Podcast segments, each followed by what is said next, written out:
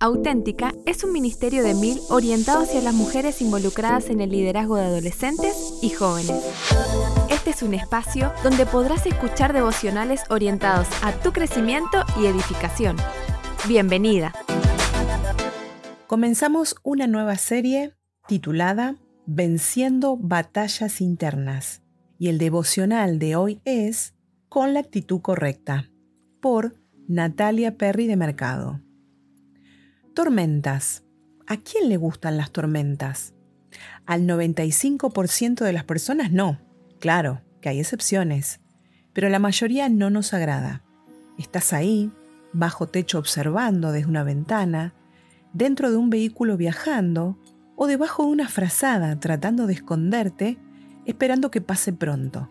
En cualquier situación que te encuentres, mientras dura la tormenta, todo lo que en este tiempo suceda es incierto. Lo único cierto es que en algún momento pasará.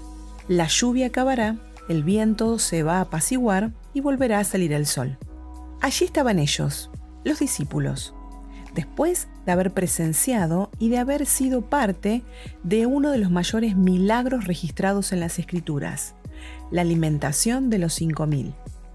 Subieron a la barca y estando en el mar se desató la tempestad eran azotados por las olas y el fuerte viento.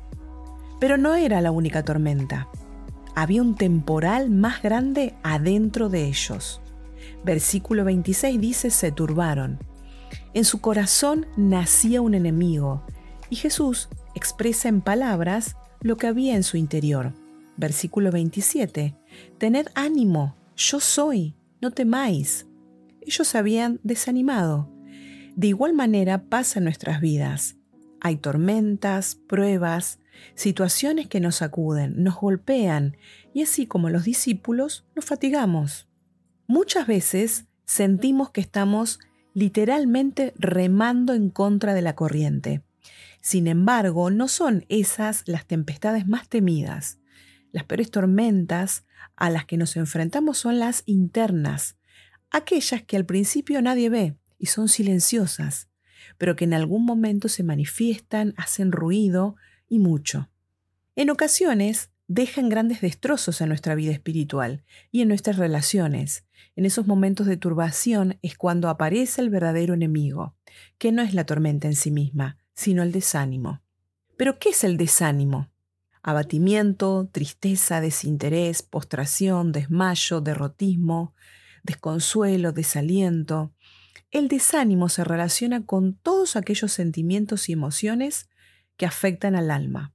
Cuando Jesús les dice, tened ánimo, les está diciendo, tengan confianza. ¿Qué me lleva a desanimarme?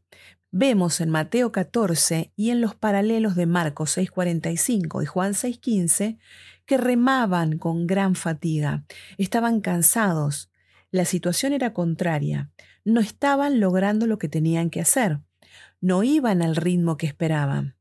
Esas son las mismas situaciones a las que sin duda vos y yo nos enfrentamos. Nos pusimos metas y no estamos avanzando, no funciona como pensamos, no llega lo que esperamos, no estamos logrando lo que nos propusimos, la salud, la economía, lo laboral o sentimental, situaciones que me desaniman en lo personal, familiar y en lo ministerial. ¿Cuáles son los efectos del desánimo?